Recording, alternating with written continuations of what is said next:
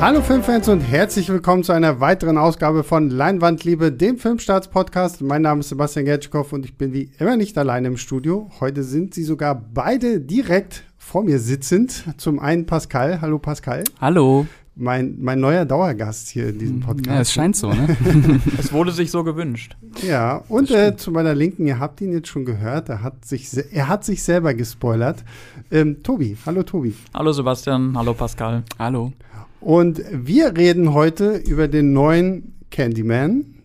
Oh. Aber bevor wir über Candyman sprechen, haben wir letztens eine sehr, sehr schöne ähm, Hörermail bekommen, auf die wir jetzt tatsächlich mal antworten wollen, weil der gute Nikolas hat uns eine wirklich sehr, sehr rührende und sehr, sehr schöne Mail an leinwandliebertfilmstarts.de geschickt und dazu waren insgesamt elf Fragen. Wow. Und ich dachte, okay, wenn wir heute schon mal den Podcast haben, wo der, der Podcast-Chef höchstpersönlich mit drin sitzt, obwohl es ja nicht nur Podcast-Fragen sind, sondern auch ein bisschen allgemeinere Fragen, äh, dachte ich, beantworten wir die einfach kurz hier ähm, im Podcast.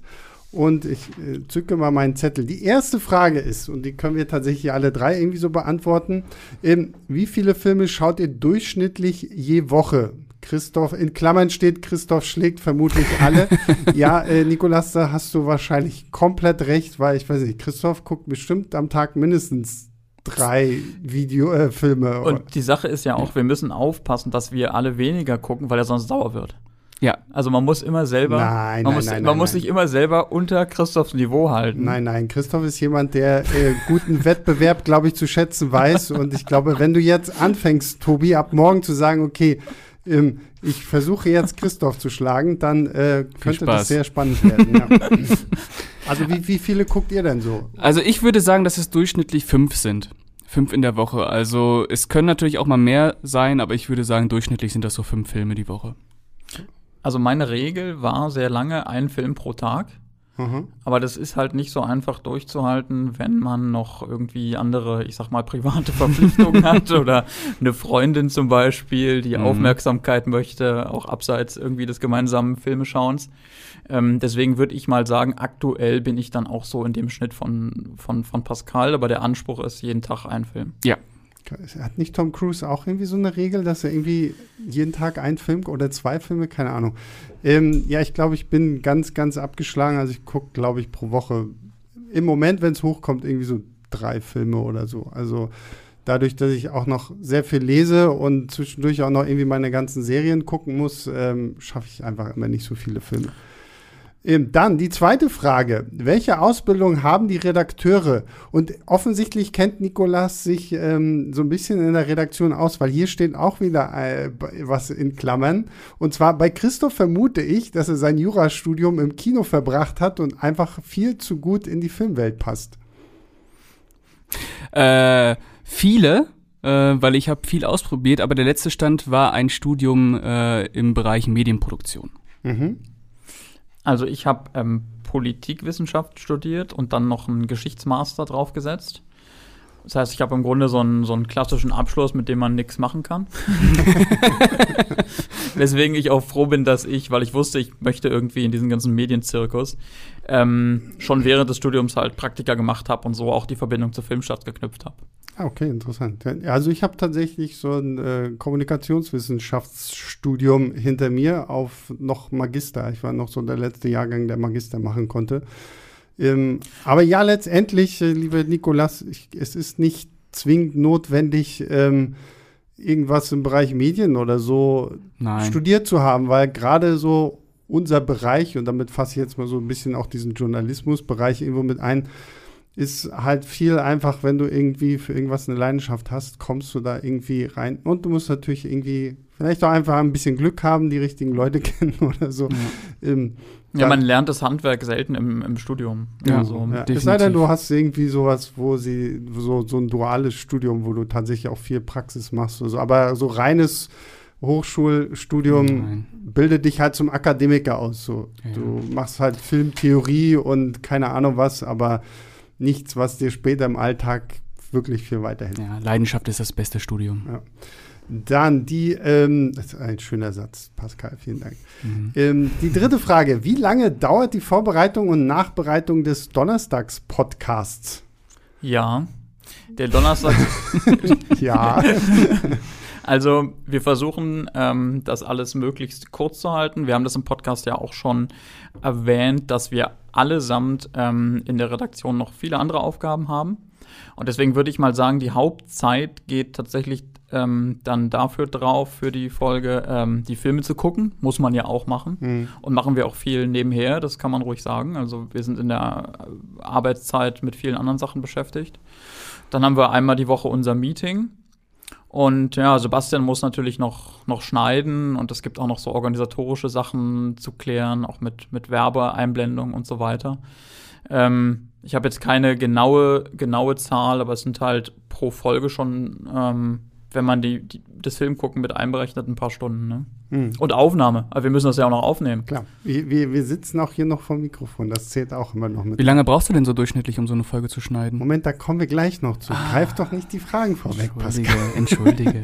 Eben, bevor wir aber zu der Frage kommen, oder wir kommen einfach zu der Frage, weil das ist Frage 5. Ist Leinwand lieber ein One-Tick oder schnippelt ihr danach nochmal rum? Für gewöhnlich ist es tatsächlich ein One-Take. Also ich habe es, glaube ich, nur so in unseren Anfangsphasen erlebt, dass wir irgendwo gesagt haben, so, ah, okay, lass hier noch mal ansetzen, wir machen das noch mal irgendwie neu. Aber mittlerweile ähm, ist uns einfach scheißegal geworden. das vielleicht auch ein bisschen auch. Nein, überhaupt Nein. nicht.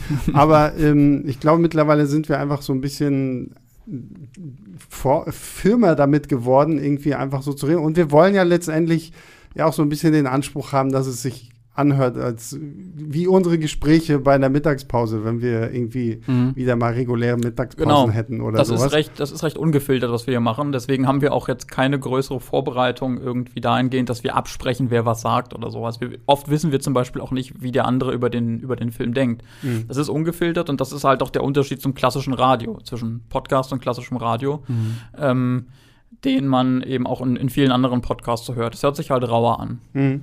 Genau. Ähm, ja, und deswegen, also ich glaube, die einzige Schnittarbeit, die ich wirklich viel habe, ist, war jetzt zu, zu Corona-Zeiten, wenn Leute halt nur online zugeschaltet waren. Weil dann hast mhm. du so ein mhm. bisschen diesen Internet-Delay. Das muss, das habe ich dann einfach so ein bisschen rausgekattet, weil ansonsten stelle ich eine Frage und es dauert so ein, zwei Sekunden, bis dann die Antwort mhm. kommt oder so. Und das, ich persönlich finde das blöd und ja. deswegen cutte ich es da dann halt raus. Das ist manchmal ein bisschen mehr Fummelarbeit, aber grundsätzlich ist es hier meisten One-Take. Oder wenn, wenn Pascal mal wieder einen seiner Ausraster hat.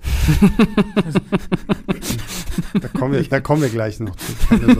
Die müssen dann auch wieder raus. Ähm, dann kommen wir jetzt, weil wir jetzt eine Frage übersprungen haben, zur eigentlichen vierten Frage. Ähm, wie lange braucht man durchschnittlich für das Schreiben einer Filmkritik? Ja, also ich, aus meiner eigenen Erfahrung kann ich sagen, das geht von, wenn es richtig gut läuft, irgendwie zwei Stunden bis zu acht oder so.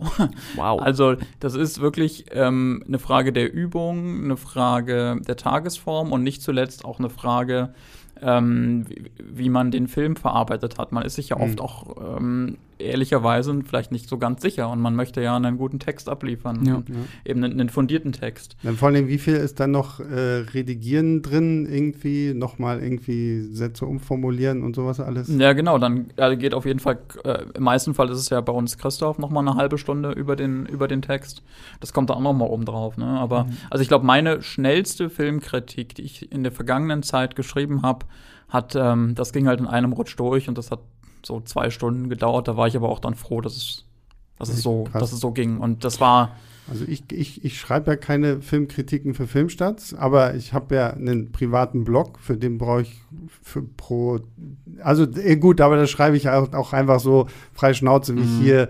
Ähm, das ist nicht an irgendwelche Regeln gebunden, deswegen bin ich da meistens eine halbe Stunde mit einem Text durch. So. Also deswegen, aber gut. Das kommt eben, wie gesagt, darauf an, was man da selber für ein für einen Anspruch hat an, die, ja, an den ja. Text. Also äh, ich habe für Filmstarts bisher noch keine Kritik geschrieben, aber ich habe schon tausende Kritiken vorher geschrieben.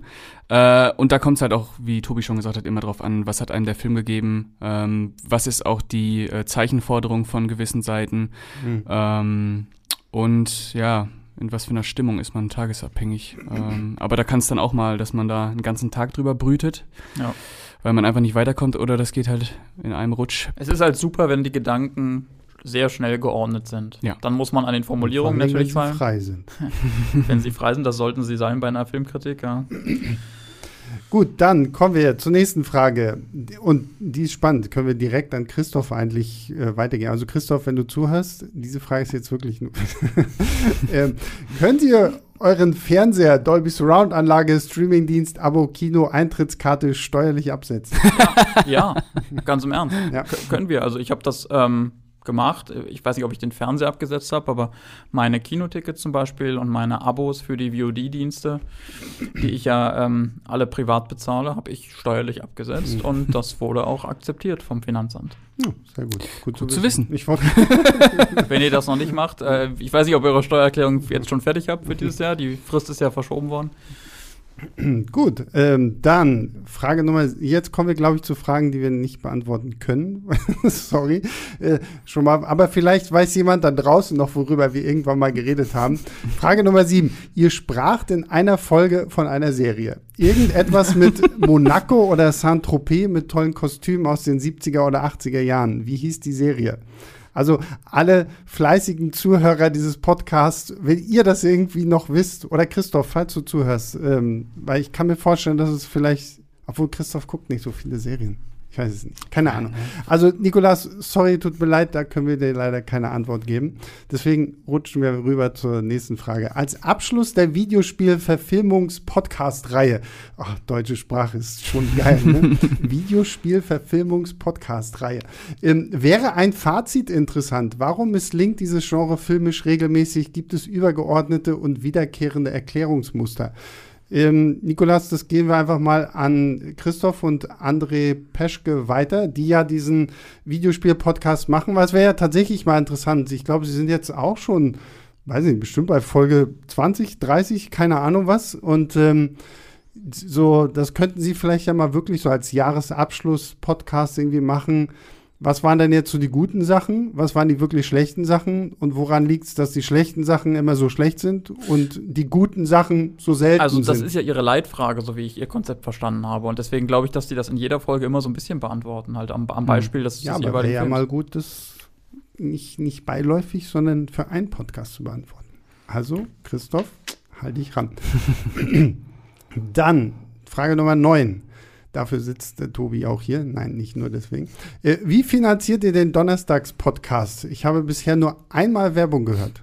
Ja, da muss ich erst mal sagen, dann hast du aber noch nicht alle Folgen gehört. genau, das ist richtig. Ja, es gab schon ein paar wir, Mal mehr wir Werbung. hatten ähm, schon äh, ein paar Mal mehr als nur einmal Werbung und das ist tatsächlich auch unsere Einnahmequelle. Wir versuchen kleine Spots äh, zu schalten. Bisher hatten wir so ungefähr 1,30 bis 2-minütige selbstproduzierte, natürlich unter Vorgaben, selbstproduzierte Spots. Und ähm, das wollen wir in Zukunft auch so handhaben. Und das heißt, ihr werdet wahrscheinlich ähm, dann auch wieder Werbung hören und vielleicht auch ein bisschen mehr Werbung hören, denn irgendwie müssen wir die Rechnung bezahlen, die wir hier haben. so ist es einfach. Aber wir werden natürlich darauf achten, dass es nicht irgendwie stört, sondern im besten Fall sich auch einfach gut anhört und interessant ist. Wie? Ich muss es immer noch mal sagen, die beste Werbesendung, die wir hier bei Leinwandliebe bisher hatten, war unser Schläferz-Podcast mit Oliver Kalkofe. Ich glaube, kein Mensch ist, keinem Menschen ist so richtig aufgefallen, dass es eigentlich eine große Dauerwerbesendung gewesen ist, weil ähm, der gute Oliver, der ja dann später auch noch bei Godzilla dabei war, und das war nicht mal verkauft, das hat er wirklich von sich aus gemacht, weil er Godzilla, einfach auch ja. Spaß hatte. Genau, die, die Podcast-Folge zu ähm, Schläferz war verkauft. Genau. Ähm, das haben wir am Anfang auch gesagt, das müssen wir auch sagen, das wollen wir Mhm. auch sagen natürlich. Soll schon klar sein, wann Werbung ist und wann nicht, damit ihr wisst, ähm, was ist jetzt eben unsere, unsere freie Meinung und was machen wir im Auftrag. Aber mir hat die auch als, als Zuhörer viel Spaß gemacht, die Schläferz-Folge, das kann Mhm. ich sagen. Ich habe Ja. die damals im Urlaub gehört, so, bin, bin durch den Wald gelaufen und hab, hab, ähm, hab die Zeit so ein bisschen vergessen auch. Sehr schön. Solange du nicht gegen irgendwelche Bäume gelaufen bist oder so, weil wir dich so schön eingelullt haben. Ich finde es auch nach wie vor mal schön, wie viele Leute diese Podcasts immer zum Einschlafen hören. Mhm. Das ist sehr, sehr toll. Das beste Also Kompliment. Für, für alle da draußen, gute Nacht. Schlaft gut. Vergesst nicht, in den Flugmodus zu schalten. Genau. Falls, falls ihr bis hierhin überhaupt gekommen seid. Das war die, das beste Kompliment, was wir bisher bekommen haben, war tatsächlich ein, ich glaube, es war ein Hörer, der meinte, ähm, sein Kind Stimmt. schläft nie so gut ein wie mit Leinwandliebe. Schön. Wir könnten jetzt auch fies sein und irgendwie so, so, irgendwie so ein lautes Pfeifen hier reinschneiden, aber so fies sind wir nicht. Deswegen, also schlaft gut oder hört halt noch weiter mit. Ich glaube, wir machen noch Candyman heute, oder? Nein, ich schlaf schon. Dann Frage Nummer 10, die interessiert mich auch sehr brennend, Ja. lieber Tobias. Warum wird die Montags-Kurzfilmbesprechung nicht über filmstarts.de promotet? Was ist da los? Was- ist was- unmöglich. Was ist da los? Ja. Ähm, Also für alle, die es also- nicht wissen, ich habe ja noch eine kleine Rubrik, wo ich äh, innerhalb von fünf Minuten versuche, einen Film vorzustellen. Ähm, ja. Und das kommt immer montags, wenn nicht Interviews wie das letzte Interview mit ähm, Robert Schwentke zu Snake Eyes oder der, äh, der Gaming-Podcast dazwischen kommt.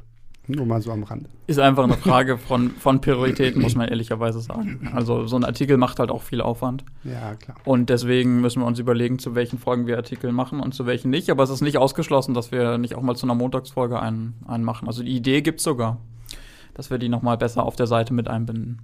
Sehr gut. So, und die letzte Frage von Nikolas. Wie grenzen sich Filmstarts und Moviepilot voneinander ab?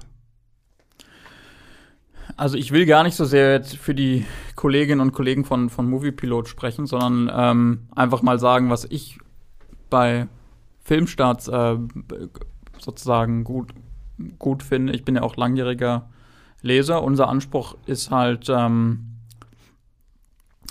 die Filmkritiken zu liefern, möglichst, möglichst umfassend zu, äh, zu vielen Filmen, auch von, von unterschiedlichen Autoren und Autorinnen und ähm, euch mit unseren ähm, News und, und Ratgeberartikeln halt zu informieren und zu, und zu unterhalten.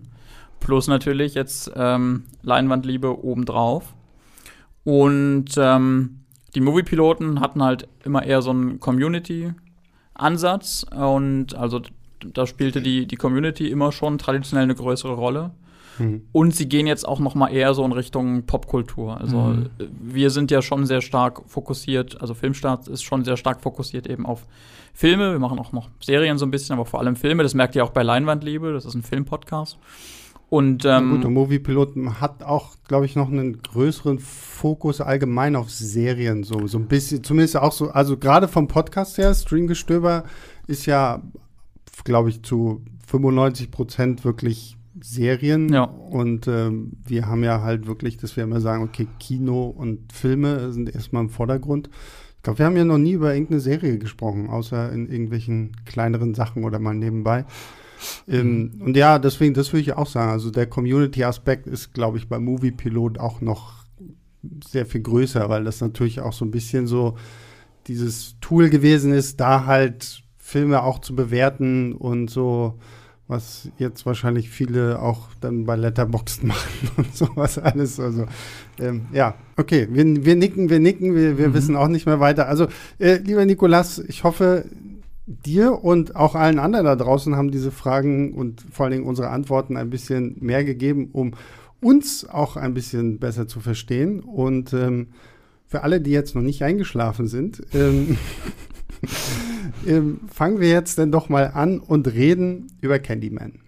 Und äh, Candyman von 2021, die Fortsetzung von Candyman aus den frühen 90er Jahren. Candymans Fluch heißt das Original in Deutschland, genau von 1992, wenn ich es jetzt nicht völlig falsch im Kopf habe. Genau. Und ähm, ja, das Witzige ist, ich habe den, den neuen Candyman gesehen, ohne dass ich den alten Candyman kannte. Oh, war ja. Ähm, Pascal war dann so freundlich, hat mir seine Candymans Fluch Blu-ray mitgebracht, Mhm. damit ich sie mir im Nach Nachklang noch angucken konnte.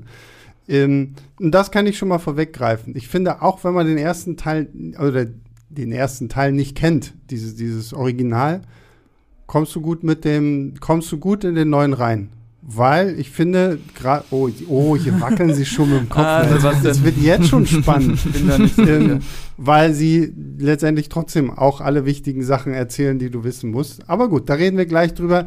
Tobi, ich habe gehört, du, es wurde die Münze geworfen und du darfst erzählen, worum geht es eigentlich in Candyman. Da kann man auch mal äh, zur Erklärung sagen, weil wir jetzt hier schon so eine, die gläserne Folge machen mit den, mit den Fragen und so, dass, dass eigentlich niemand von uns wirklich Bock hat, immer diese Synopsis zu bringen.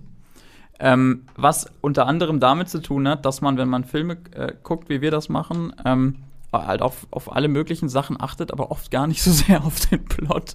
Und Ja, vor allem, wenn man hier, hier muss ich aber reingereitschen. Der, ganz ehrlich, der einzige Grund, warum ich damals, als wir angefangen haben, diesen Podcast zu machen, der einzige Grund, warum ich irgendwann gesagt habe, okay, ich gebe diese Inhaltsangabe ab, weil ich immer Angst davor hatte, die ganze Zeit so viel alleine zu labern und dachte, okay, gut, ich mache halt so die Anmoderation und stelle alle vor. Und damit die Leute mich nicht ständig reden hören, sage ich, okay, gut, dann Mensch, dann kann doch den ich also wenn wenn das für alle dann kann ich auch ab jetzt wieder anfangen, nur über den Inhalt zu reden, wenn das so eine große Dra Dramatik ist. Irgendwie hier. Das klingt gut. Aber jetzt ist Tobi ihr noch mal habt- ihr dran. Jetzt gehört. ist Tobi Ein noch- letztes Mal nochmal Tobi. Genau. Sebastian hat uns alle erlöst.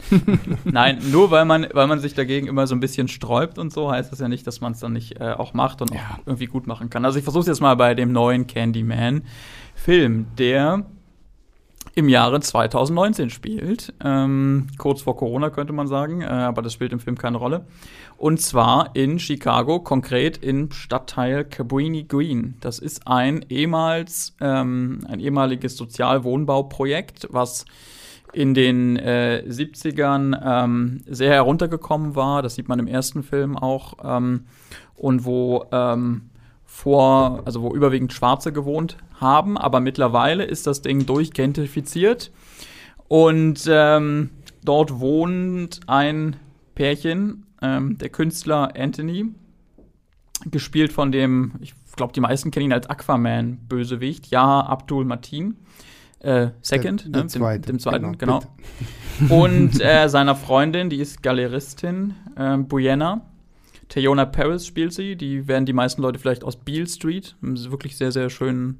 Oder, oder tatsächlich vielleicht alle Marvel-Fans da draußen jetzt aus äh, WandaVision. Da hat sie äh, Monica Rambeau gespielt. Ah, genau. Sie wird ja dann auch in The Marvels wieder diese Rolle übernehmen. Genau, also die beiden spielen das, das Paar im Zentrum der Handlung, die so beide im Künstlerbetrieb tätig sind und total hip ähm, in ihrer Eigentumswohnung da leben. Und es könnte alles sehr schön sein, aber Anthony, äh, der kommt so beruflich nicht so wirklich weiter als Künstler. Dem sind irgendwie, also seine Ideen kommen nicht mehr so richtig an. Das ähm, wird ihm auch äh, unmissverständlich zu verstehen gegeben. Und deswegen ist er auf der Suche nach einem neuen Projekt. Und das findet er in der Legende des Candyman, einem, äh, wie es heißt, Geist, eines, eines tötenden Geistes, ähm, der mit seinem Haken und von, von Bienen begleitet erscheint, wenn man seinen Namen fünfmal im Spiegel sagt.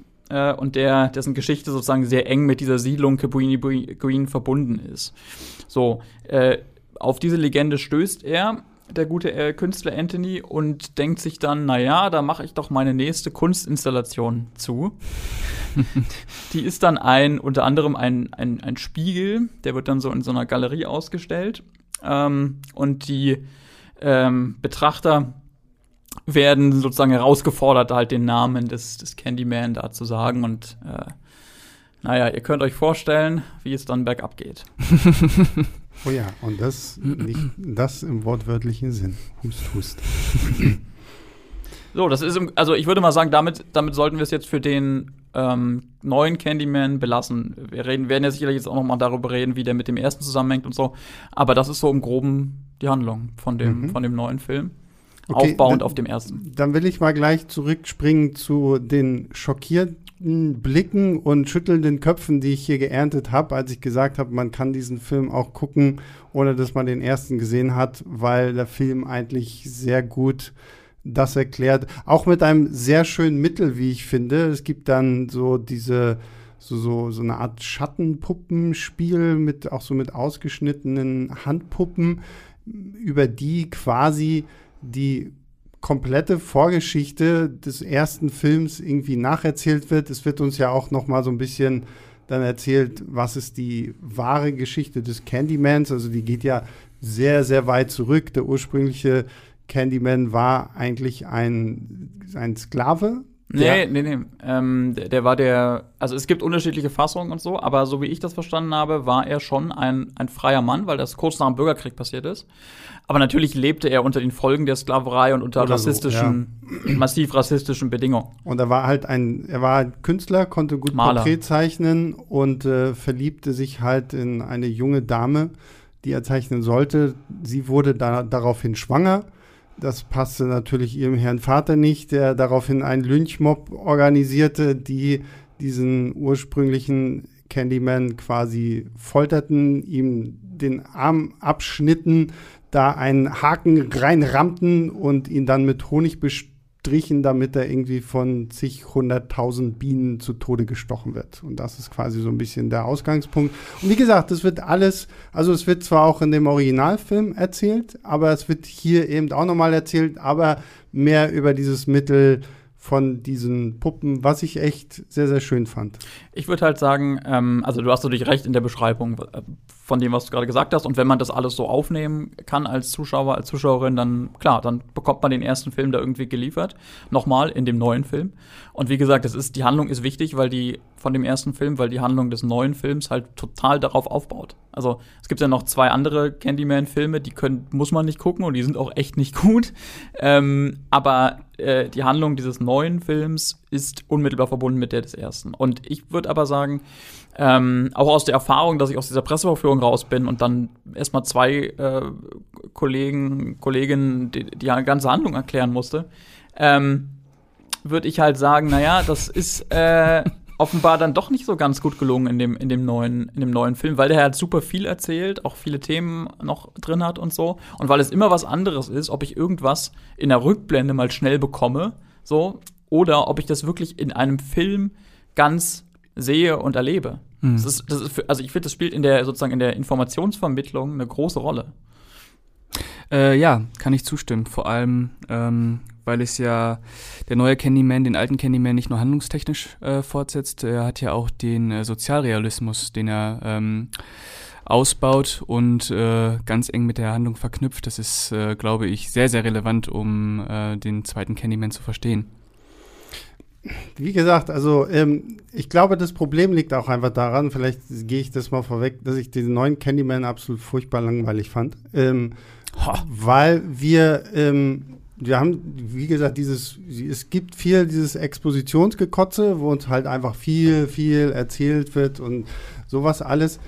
Gleichzeitig finde ich, hat dieser Film zu sehr das Problem, dass er seine politische Botschaft zu krass in den Vordergrund stellt und da, dabei vergisst, irgendwo auch noch ein Film sein zu wollen. Das macht das Original sehr viel besser und da möchte ich mich nochmal bei ähm, Pascal bedanken, dass er mir den mitgebracht hat, mhm. weil ich bin aus diesem neuen Candyman gekommen und habe gedacht, okay, wow, das war der langweiligste Horrorfilm, den ich seit langem gesehen habe und, und ich mag Jordan Peele, der hier als Co-Autor und Produzent mit am Werk war, hat selber mhm. nicht Regie geführt, aber so seine Filme wie Get Out und Wir sind gerade auch was so diese, diese moderne sozialpolitische Komponente angeht, so schön subtil. Und der neue Candyman ist da einfach nur so, ist mir da viel zu plakativ und gleichzeitig als, als Horrorfilm einfach nicht atmosphärisch genug.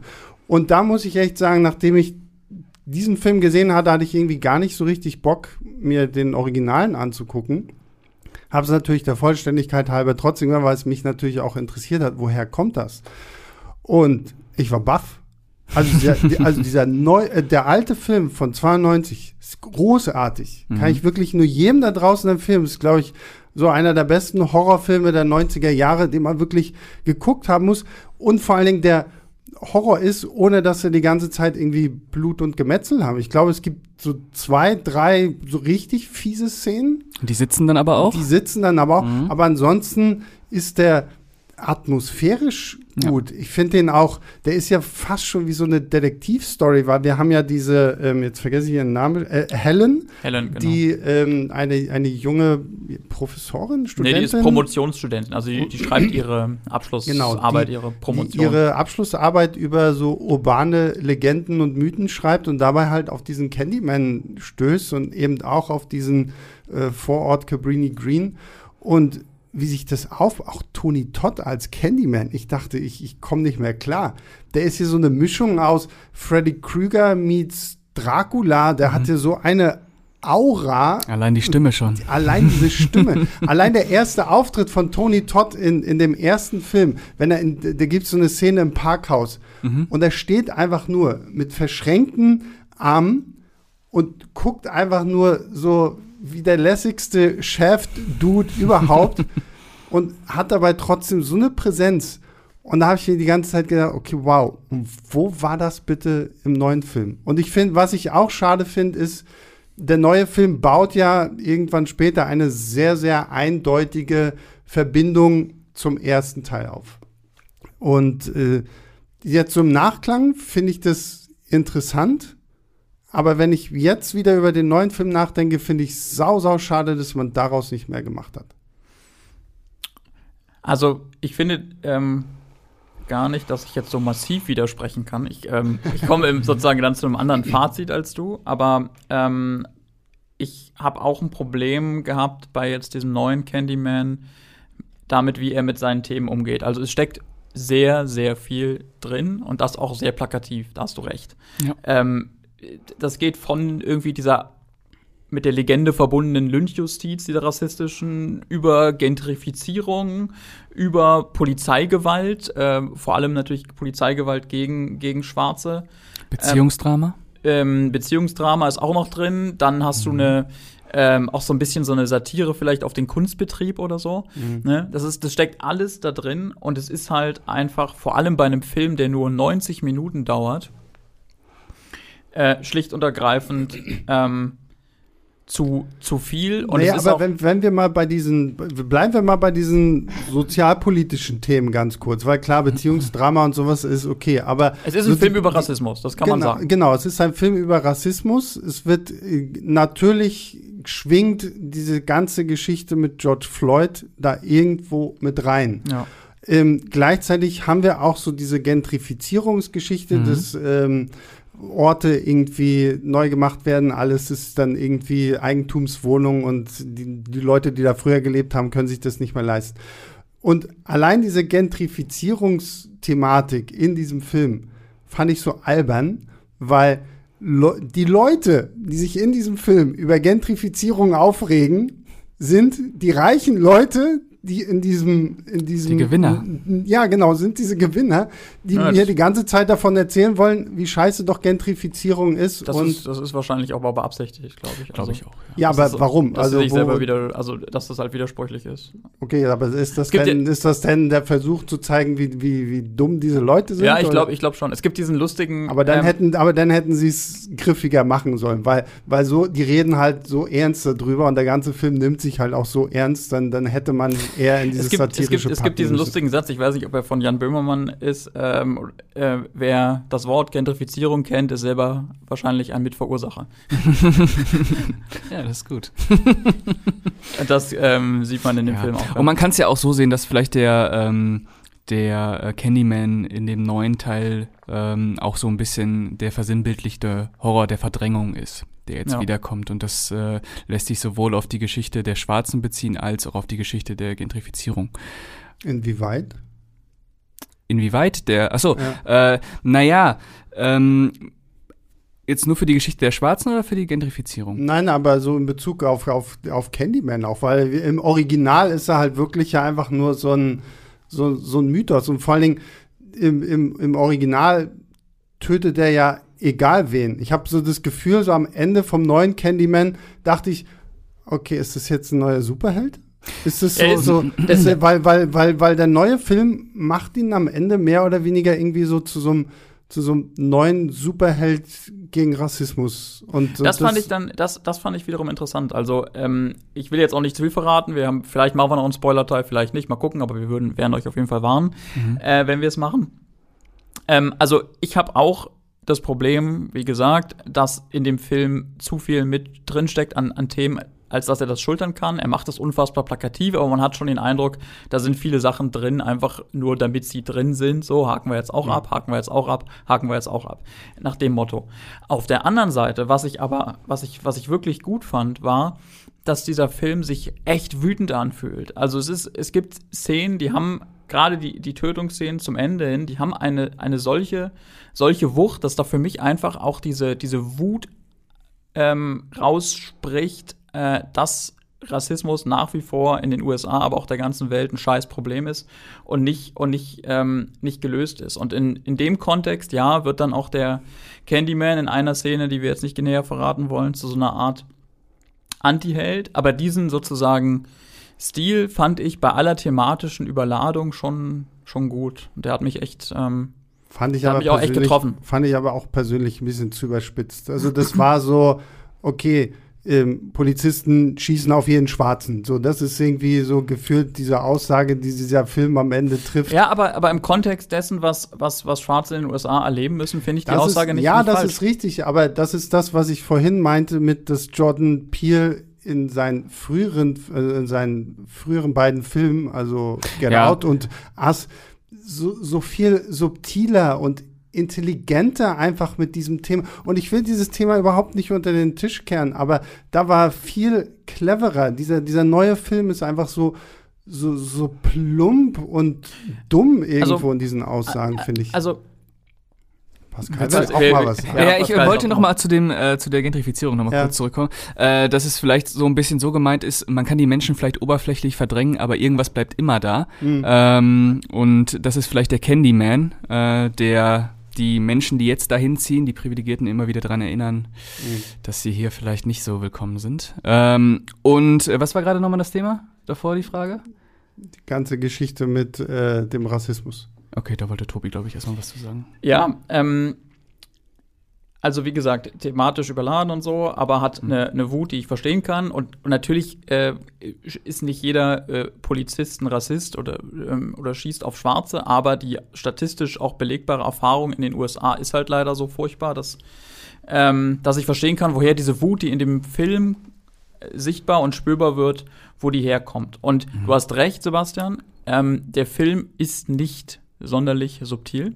Und ja, der erste Candyman, Candymans Fluch, ist da auch, ähm, ist wahrscheinlich subtiler. Ich fand da vor allem eine Sequenz total beeindruckend, nämlich die, wo die ähm, Hauptfigur äh, Helen ähm, zum ersten Mal in dieses Wohnprojekt Cabrini Green geht. Ne? Das sind diese, das ist auch wirklich sehr, sehr bedrückend inszeniert, wie sie dann da durch diese Betonwüsten läuft und ähm, äh, alles so heruntergekommen ist und sie sich auch immer mehr bedroht fühlt und du halt siehst irgendwie, wie, sehr, wie unwohl sie sich auch als weiße Frau, als privilegierte weiße Frau, sie ist ja, ähm, kommt ja aus so einem akademischen Umfeld, in dieser Umgebung fühlt. Äh, und das ist, das kommt, das kommt in wenigen Blicken rüber und dann auch als sie einer, einer Frau dort, die da wohnt, begegnet und mit ihr spricht, merkt man diesen Unterschied einfach, ohne dass er irgendwie super explizit ausgesprochen wird. Das fand ich toll. Auf der anderen Seite muss man auch sagen, dass alle bisherigen Candyman-Filme, Teil 1 und auch die dann deutlich schlechteren Teil 2 und 3, immer halt eine weiße Hauptfigur hatten. Das ist immer eine Geschichte aus der Perspektive von Weißen, über Schwarze natürlich, mhm. aber trotzdem eben mit diesem, mit diesem, mit diesem Schwerpunkt. Und das macht der neue Film anders. Der mhm. neue Film ist der erste Candyman-Film, wo es nicht nur um ähm, Schwarze geht, sondern wo sie auch ganz klar die Hauptfiguren sind. Und das muss ich ihm auch anrechnen. Ja. Naja, äh, Weiße sind so, finden die überhaupt statt? Nur in ja, Nebenrollen, ne? Ja, Ganz kleine Nebenrollen. Ja. ja, Ist auf jeden Fall auch die neue Perspektive, die ja auch Sinn macht, wenn man dann auch noch bedenkt, äh, dass Jordan Peele als Produzent und Co-Autor mit dabei ist, der sich das ja so ein bisschen, dieses äh, New Black Cinema. Ähm, du, und wie gesagt, das mag ich ja auch. Also, ja. Ne? und ich würde übrigens auch nicht sagen, dass, dass wir sonderlich subtil in seiner Aussage ist. Äh, der Jordan Peele. Ja, okay, aber trotzdem. Der zweite, ne? Meinst du, der, der, der nach, nach Get Us. Out gemacht hat. Genau, Ja. Us, ja. Den, den fand ich aber trotzdem auch immer noch subtiler und schöner als den, den wir jetzt hier haben. Wie, wie, Und ja, nee, du möchtest eine Frage stellen. ja, wie, wie fandet ihr denn die Inszenierung von dem neuen Film? Da wollte ich tatsächlich auch drauf zu sprechen kommen, weil ich meine, wir haben Ich jetzt dich viel, wir haben jetzt viel darüber geredet. Möchtest du die Moderation? hat sich hat sich vorhin beschwert, dass er nicht mehr über die Handlung sprechen will. Jetzt möchte er mir die Moderation wegnehmen. Okay, okay, das merke ich mal. Das schreibe ich mir auf meinen Zettel. ähm, wir haben jetzt, wie gesagt, viel über so diese sozialen Themen gesprochen. Dieser Film versucht irgendwie hier reinzukloppen. Und wie gesagt, für mich vergisst er dabei so ein bisschen Unterhaltungsfilm zu sein. Ähm, und da sind wir dann bei dem Punkt. Also es sind teilweise sehr schöne Kamerabilder, das muss ich tatsächlich sagen. Allein auch so die Eröffnungssequenz, die ja dann auch so gespiegelt ist, auch die Schrift, das ist ja dann alles so gespiegelt, weil quasi Candyman, die Figur aus dem Spiegel, die irgendwie Mhm. so reinkommt. Ähm, das fand ich ganz schön. Auch einige Kamerafahrten so über, über die Stadt, das ist ja Chicago, ne? Mhm. ist, ja, ähm, waren auch sehr, so, so, sehr wirr irgendwie konstruiert. So, das fand ich sehr schön. Ähm, letztendlich muss ich aber auch hier sagen, so rein, wenn ich ihn mir als Horrorfilm angucke, hat er mich nicht so gecatcht. Also so die, da muss ich auch wieder sagen, jetzt so im, im Vergleich zu dem ersten Candyman, der erste Candyman, der fand ich war atmosphärisch so bedrückend. Mhm. Gerade weil Mhm. ja, Ja, ja. Helen irgendwann, wenn sie quasi so unter diesem Bann des Candymans gerät, ähm, ja auch schon gar nicht mehr weiß, was eigentlich passiert. Irgendwann wacht sie plötzlich auf und liegt blutüberströmt in irgendeinem fremden, fremden Badezimmer. Und der neue Candyman versucht es ja auch so ein bisschen aufzugreifen. Wir haben ja dann ähm, Anthony McCoy, ja, ja, Abdul Martin II., der ja auch so ein bisschen in so eine Art Wahn verfällt, die durch den Candyman ausgelöst wird.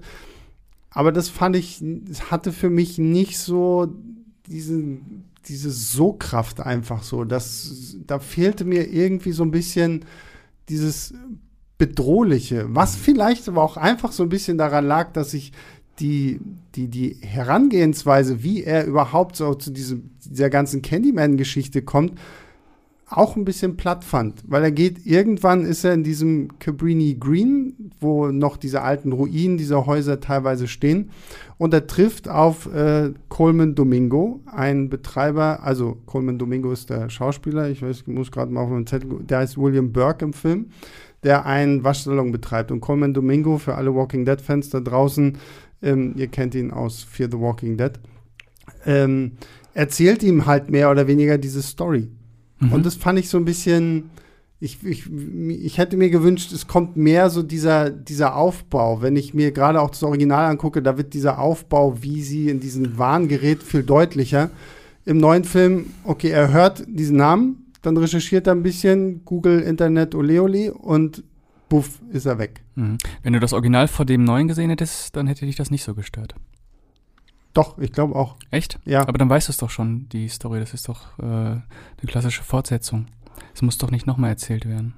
Nein, aber, aber der Weg von, von Anthonys äh, normalem Also du meinst die erste Berührung mit dem Candyman, also mit, der Geschichte des also, Candymans. Also ich brauche nicht nur die Geschichte des Candymans, Mhm. aber ich, ich will so sein, sein, sein, sein Story-Arc. Ist mir viel zu schnell in diesem, okay, jetzt bin ich wahnsinnig, jetzt bin ich besessen vom Candyman. Fertig. Das hat der erste, finde ich, viel, viel besser auch vom Timing her gelöst. Und der, der erste ist auch nicht viel länger als der neue jetzt. Ne? Ja, der, äh, der neue ist da dramaturgisch holprig. Das hat Ja. halt, wie gesagt, damit zu tun, dass, ähm, dass sehr viel, also dass überhaupt sehr viel Vermittlung von, von Plot auch passiert. Nicht nur von, es stecken nicht nur viele Themen drin, sondern es wird eben auch sehr viel Plot vermittelt, ähm, weil ja, wie gesagt, der ganze erste Teil da nochmal irgendwie reingequetscht wird. Und, ähm, und ja, äh, wie dann der Anthony da irgendwie mit dem Fluch in Kontakt kommt, das ist, ähm, das wirkt auch alles sehr, so eher so ein bisschen eben un un unbeholfen erzählt. Aber die Inszenierung finde ich trotzdem sehr stark. Also, du hattest es ja auch gesagt, Sebastian, und ähm, ja, die, die, die Wirkung ist nicht ähm, so äh, wie im, im ersten Film, das sehe ich, äh, sehe ich auch so, aber ich finde, wenn man so die einzelnen, auch vor allem die Mordszenen, ähm, vielleicht auch ein bisschen rauslöst äh, aus dem Film, für sich betrachtet, sind die schon echt stark inszeniert. Also ja. da muss man auch mal die Regisseurin, ich glaube, die haben wir noch gar nicht erwähnt, Nia da Costa hat ähm, den Film inszeniert, also nicht Jordan Peele selbst, sondern sie hat das gemacht. Die hat vorher nur einen ähm, Langfilm, ähm, Little, Little Woods heißt der, so ein ganz ruhiges Drama mit ganz mit viel wenig Personen inszeniert und jetzt halt diesen diesen Horrorfilm und ich finde, das macht sie wirklich in den äh, vor allem in den ähm, Kill Szenen echt stark und auch mit einer mit wirklich originellen visuellen Ideen. Ja. Also ob das jetzt irgendwie so ein, so ein Mord an einer, an einer Fensterscheibe ist, in so einem ja. reichen Wohnhaus, wo dann so die Kamera ganz langsam wegzoomt und man dann ja. eben den sozusagen den Mord an der, an der Scheibe sieht und gleichzeitig sieht, wie das Leben irgendwie das Privilegierte dann nebenher noch weitergeht. Oder die Szene in der Schultoilette. Aha. Ja, oder die Szene in der Galerie am Anfang, ja. der Achilles-Szene. Also das ist, da, da ist schon jemand, ähm, ich würde sagen, da ist schon eine Menge ähm, Arbeit auch reingeflossen in den, in den visuellen Aufbau dieser, dieser Mordszenen. Und das Sounddesign ist unfassbar gut gewesen. Also das hat richtig reingewummert. Das stimmt, ja, das Sounddesign das fand ich tatsächlich gut. So die, die, die Mordsequenzen, also, also, also das auf dem, da, da, müssen wir drüber reden. Ich meine, wir reden hier immer noch über einen Horrorfilm, da willst du natürlich auch irgendwo wissen, okay, wie funktionieren jetzt halt so ganz oberflächlich betrachtet so diese Mordsachen und so. Also das, ähm, diese, diese Schulklo-Sequenz fand ich ein bisschen öde. Dieses Einzige, was mir tatsächlich so ein bisschen im Kopf geblieben ist, ist das, was du meintest, wenn die Kamera langsam wegfährt von diesem Fenster und man einfach so sieht, wie das Leben weitergeht, während da gerade jemand von irgendwas Unsichtbarem gemordet wird. Ähm, nichtsdestotrotz fand ich so ein bisschen schade, dass der Film den, den, den Candyman an sich irgendwie so zu sehr rausnimmt. Ich meine, Tony Todd hat einen kleinen Mini-Auftritt für alle da draußen vielleicht interessant, den ich fast ein bisschen ähm, schade fand, dass er nicht irgendwie eine größere Rolle so dafür bekommen hat. Ähm, und irgendwo hat mich das Ganze auch mehr, ich weiß nicht, ob der Vergleich komisch ist, an die Fliege erinnert. Ja, klar, durch den Body-Horror, ne? Weil, weil Anthony wird irgendwann zufällig irgendwie von so einer Biene gestochen und dieser, dieser Bienenstich wird irgendwie immer größer und, und dann poolt er da auch immer. Das waren so eher so die Momente, dieses so, na, ich pool da jetzt dran und da mhm. kommt so ekliger Scheiß irgendwie raus. Und, ja, ja. Mhm. Und das, da musste ich so ein bisschen an, an die Fliege denken, mhm. weil es so, so in diese Richtung geht. Ähm, aber ja, trotzdem hat es mich auch so vom, vom Horror, von den Kills her nicht so, da muss ich tatsächlich sagen, und ich glaube, das wird Tobi überraschen, mhm. ähm, da fand ich die Kills im neuen Halloween besser. Ja, natürlich fandest du die da besser, Sebastian. Ja, aber ich mag, weil der neue, ja, ja, ich weiß, was mag ich, den ich, neuen Halloween-Film. Ich, ich verstehe halt die Pointe, aber, aber ähm, äh, die sind einfach auch extrem stark. Mhm, ja. Und der Film ist es natürlich auch.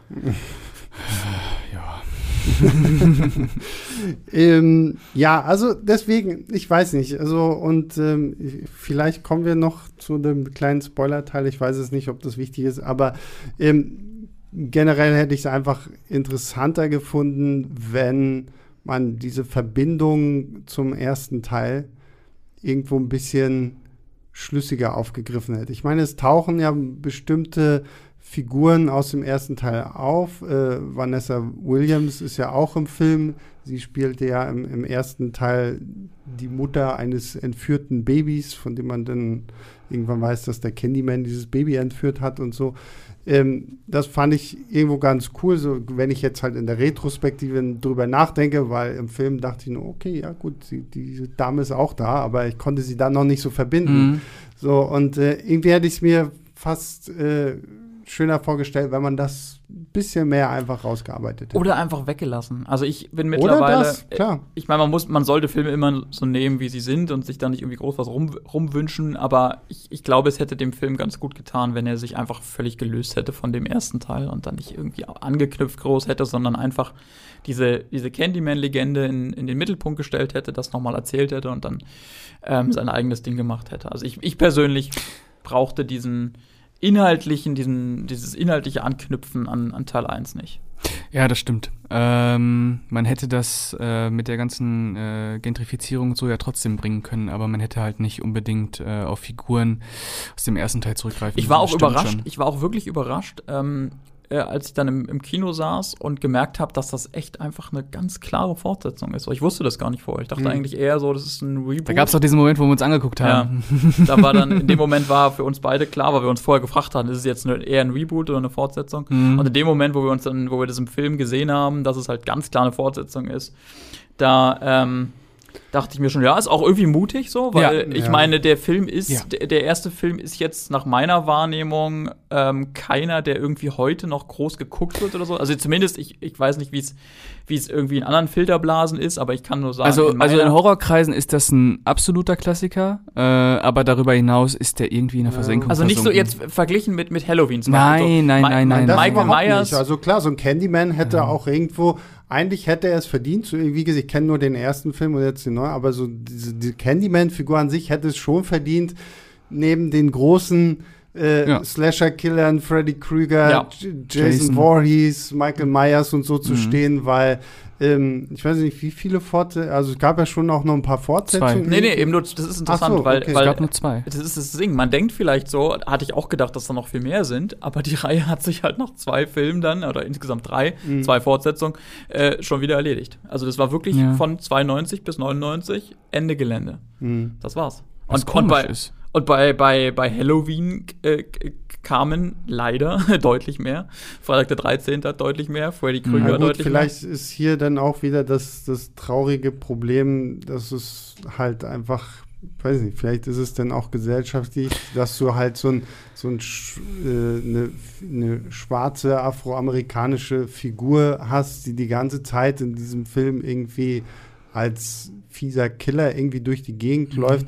Was ich, was ich halt, also was ich den Fortsetzungen jetzt einfach mal unterstelle, weil was ich bei dem, bei dem Original interessant finde, ist halt, das hatte ich ja vorhin schon gesagt, der ist ja fast so Dracula-haft, so, ne? Also der ist ja, der hat so eine Gravitas irgendwie so. Der das hat, er, hat er weiterhin, das muss man schon sagen. Also die Fortsetzungen sind deutlich schlechter, finde ich, als, äh, und da bin ich, habe ich, glaube ich, keine exklusive Meinung, als der erste Film. Ähm, aber der Tony Todd ist, hat, hat in jedem der Teile, selbst in dem dritten, der wirklich irgendwie drei Klassen billiger ist, mhm.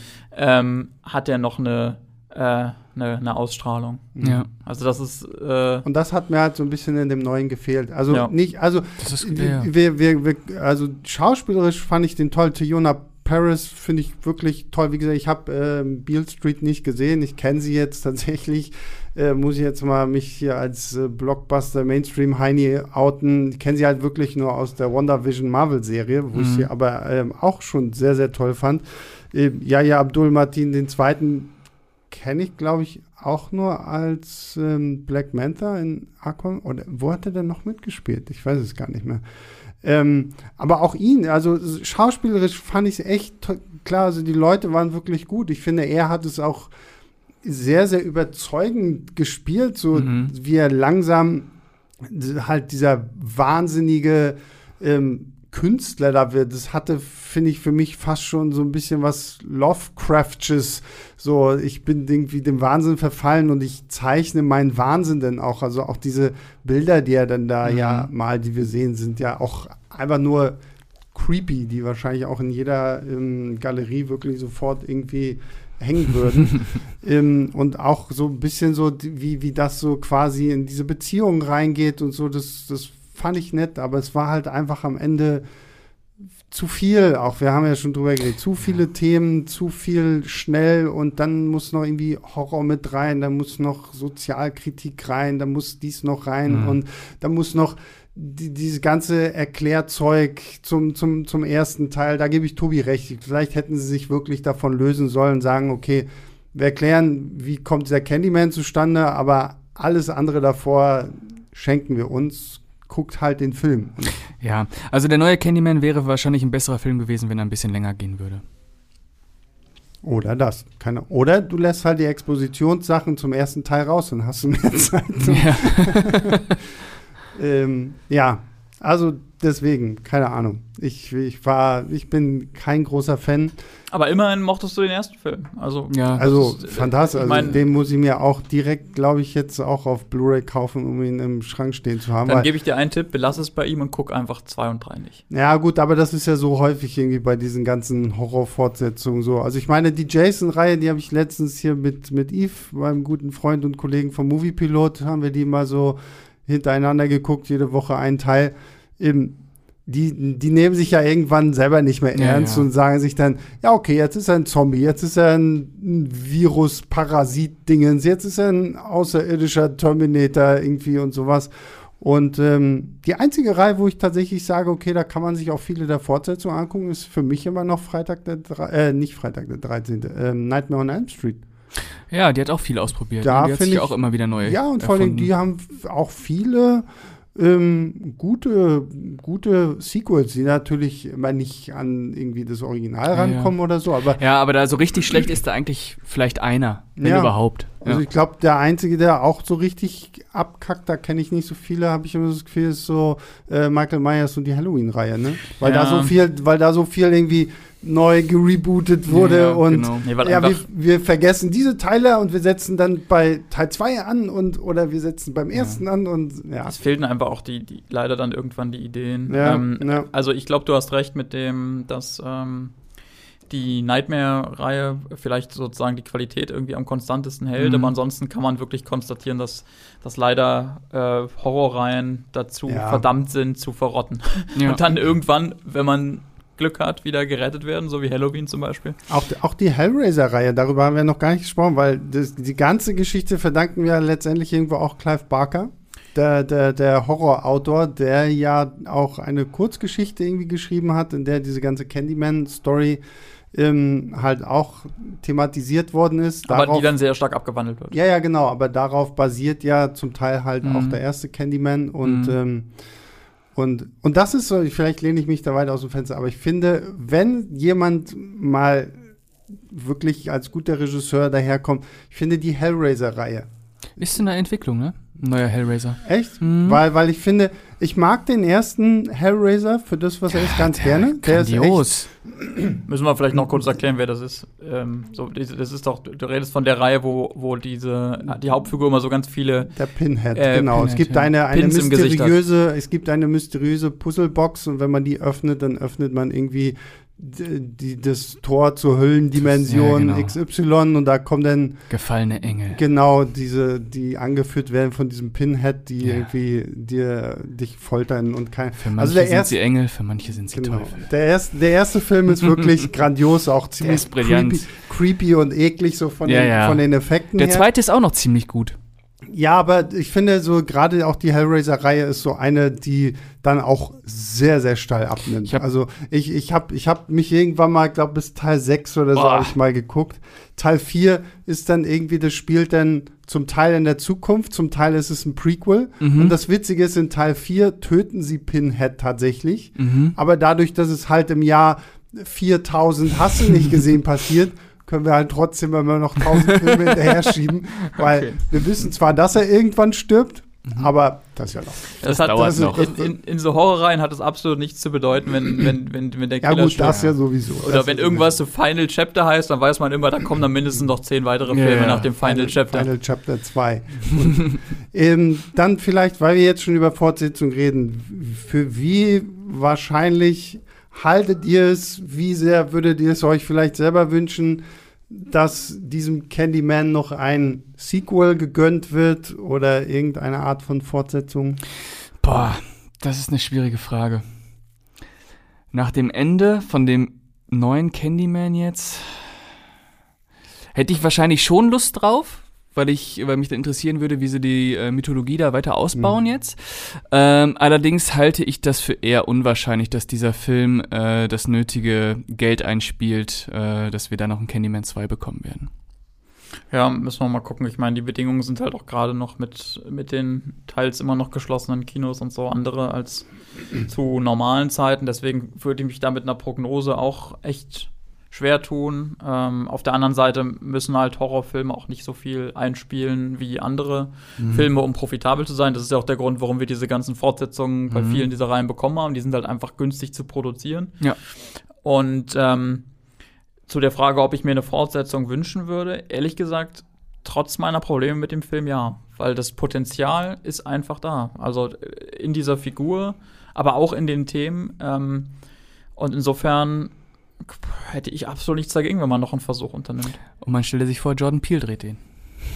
Dann wäre ich vielleicht auch wieder mit dabei. Aber ich gebe dir recht, so der, der Film fühlt sich halt so ein bisschen wie die neue Origin-Story an und jetzt könnte der Film dann halt so richtig losgehen. Also ich, ich auch wenn ich diesen neuen Film wirklich nicht mag, ähm, sehe ich tatsächlich selber auch irgendwo das Potenzial dahinter, dass man diese Story jetzt halt wirklich ausbaut, wenn man letztendlich, um mal so ein bisschen in diesem ganzen Superhelden-Denken mhm. zu bleiben, das hier jetzt so als die neue Origin-Story mhm. ansieht für diesen neuen Candyman der modernen Zeit genau. und äh, das dann weiter ausbaut. Aber ja, gucken wir erstmal, wie der dann so in den Kinos anläuft und damit kommen wir ähm, zum Fazit. Tobi, du hast die Kritik geschrieben. Ich sehe sie hier auch äh, noch ausgedruckt auf, ähm, auf dem Tisch vor dir liegen. Ja, was steht denn da für eine Wertung und was ist dein Fazit?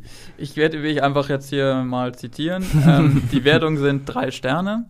Und das Fazit lautet: Ein stark inszenierter Slasher, der auf seinem blutigen Kreuzzug das eine oder andere Themenfass zu viel aufschlitzt. Wow. äh, ja, kann ich mich eigentlich so äh, anschließen. Von mir würde es auch drei Sterne geben. Äh, der ist überladen, dadurch wirkt er sehr unausgegoren, ähm, hat aber ähm, inszenatorisch einiges auf dem Kasten, ist schön blutig, ähm, entwickelt den ersten Teil, also das Original von 92, für mich, gerade was so das äh, urbane Klima angeht, durchaus äh, stimmungsvoll und schlüssig weiter. Deswegen äh, würde ich da schon eine Empfehlung aussprechen. Ich gebe anderthalb Sterne. Oh, muss, wow, muss, Sebastian. Muss ich tatsächlich sagen. Also ich, ich, und ich muss letztendlich alles so ein bisschen verneinen, was ihr beide gerade gesagt, gerade auch was, was äh, Pascal eben meinte. Also ich finde, so als Erweiterung vom, vom ersten Teil funktioniert er für mich nicht wirklich, außer dass er halt so ein bisschen so Name-Dropping irgendwie mhm. Da lässt. Als Horrorfilm hat er mich lange nicht so in Bann gezogen wie der 92er Teil und ich muss immer noch sagen, guckt euch den 92er-Film an. Also ich bin, ich bin, ich bin immer wieder froh, wenn ich so, so, so Entdeckungen mache von Filmen, wo ich denke, okay, krass, wie, wie konnte ich diesen Film bisher noch nicht gesehen haben? Aber mhm. äh, Candymans Fluch von 92 ist wirklich sehr, sehr toll. Mich hat er einfach nicht überzeugt, mich hat er nicht gekriegt. So zu überladen mit äh, großen, zwar durchaus wichtigen Themen, die aber hier längst nicht so gut irgendwie umgesetzt werden. Da finde ich, äh, kann man sich dann doch irgendwo eher Get Out angucken. Da wird es irgendwie viel, viel äh, schöner und auch tatsächlich atmosphärischer in Szene gesetzt. Ähm, ja, deswegen von mir keine Empfehlung, aber ihr habt ja hier zwei Empfehlungen, von daher. Und wir kommen immerhin äh, auf einen Nenner, dass wir alle das Original empfehlen würden. Mhm. Mhm. Definitiv, ja. Also, wenn ihr es schafft, wenn ihr euch den Original vorher noch angucken wollt, tut es auf jeden Fall, kann ich ja. schaden. Der ist wirklich sehr, sehr toll. Und äh, damit sind wir durch, sogar, wir sind sogar durch, ohne einen Spoiler-Teil zu machen, weil wir haben jetzt eigentlich alles gesagt, was man sagen kann. Mhm. Deswegen, Pascal, vielen lieben Dank, dass du wieder dabei warst. Sehr gerne. Deine Blu-ray bringe ich dir dann beim nächsten Mal mit. Mhm. äh, Tobi, dir vielen lieben Dank, dass du auch hier warst heute. Ebenfalls sehr gerne. Und äh, ich bedanke mich natürlich bei allen da draußen, die uns fleißig Woche für Woche zuhören, die uns so tolle E-Mails schicken wie äh, Nikolas. Deine Fragen haben wir ja jetzt beantwortet, sehr, sehr ausführlich. Eben auch dafür ganz, ganz vielen lieben Dank. Wenn ihr das auch machen wollt, schickt einfach eine Mail an leinwandliebertfilmstarts.de. Freuen wir uns wirklich sehr. Und ja, wenn ihr uns über die Apple Podcast, iPod, nee, ich lasse es, Tobi, ich lass es Tobi mal machen, weil heute ist Tobi mal da, da kann er selber ein bisschen Werbung für machen. Genau, wenn ihr die ähm, Apple Podcast App habt, dann und uns mögt natürlich, dann gebt wir sind, uns. Wir sind gut zum Einschlafen. Dann und jetzt noch nicht eingepennt seid, dann gebt oder wenn ihr das ist auch ich, im Grunde ist es uns ja egal, warum ihr uns hört, sofern ihr irgendwas für euch daraus ziehen könnt und wenn es halt die Einschlafhilfe ist. Jedenfalls sollte es einen Grund geben, warum ihr uns mögt, dann teilt diesen Grund doch der Welt mit, indem ihr uns äh, bei Apple Podcasts vor allem die Sternewertung gebt und vielleicht noch eine kleine Rezension schreibt. Das hilft uns, ähm, sichtbarer zu werden, äh, auch gegenüber der ja doch ziemlich großen Konkurrenz. Und mhm. angesichts dessen, dass halt einfach Film-Podcasts, Nischen-Podcasts sind. Genau. genau, darüber würden wir uns ja. echt freuen. Und Mundpropaganda ist natürlich auch immer gut. Ich glaube, die ja. meisten Leute lernen Podcasts kennen, weil irgendjemand ihnen sagt, ey, ich höre das gerne. Da kann ich richtig gut bei einschlafen. das an. Die reden so schön. Ähm, ja, und äh, kleiner Spoiler für nächste Woche, für alle Marvel-Fans da draußen. Wir reden natürlich über den nächsten großen Marvel-Blockbuster, Shang-Chi and the Legend of the Ten Rings. Ich bin schon sehr, sehr gespannt, wie der so wird. Ähm, und damit verabschieden wir uns, äh, wünschen euch ganz viel Spaß im Kino beim Filme gucken. Wir hören uns nächste Woche wieder. Bis dahin, macht's gut. Ciao, ciao. Leinwandliebe und Sebastians 5 Minuten sind Filmstarts-Podcasts der Webedia GmbH. Moderation und Schnitt Sebastian Gertschikow, Produktion Tobias Meyer, Monique Stibbe und Nina Becker. Die Songs Take a Chance und Easy Jam im Intro und Outro kommen von Kevin McLeod. Die Links zur Musik und zur Lizenz findet ihr in den Shownotes.